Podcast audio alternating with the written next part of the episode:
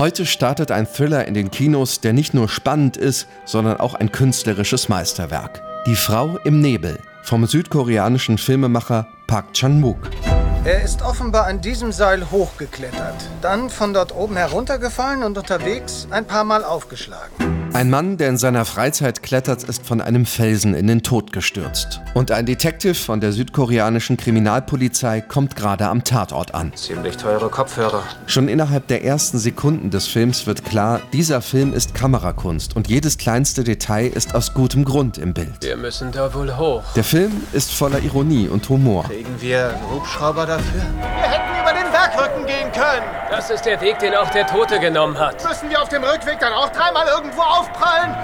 Und voller Geheimnisse. Ich bin Song Sore, die Ehefrau von Kido So. Ich bin Chinesin, daher ist mein Koreanisch unzureichend. Ich glaubte, dass er nun letztlich sterben würde.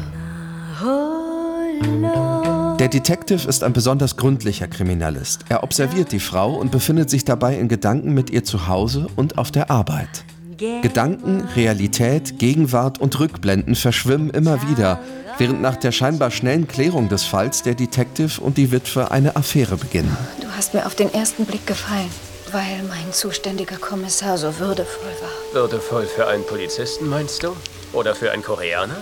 Oder als Mann? Die evangelische Filmjury lobt, wie der Film auch soziale Fragen der südkoreanischen Gesellschaft thematisiert. Die Frau im Nebel ist ein spannender Kriminalfilm mit atemberaubend schönen Bildern, voller Farbsymbolik, extrem künstlerischer Kamera und ein Labyrinth von Verführung und Täuschung. Etwa die Hälfte der Leichen am Tatort haben die Augen noch geöffnet. Das letzte, was sie gesehen haben, war ihr Mörder. Ich verspreche Ihnen dann, dass ich ihn fangen werde. Die Frau im Nebel.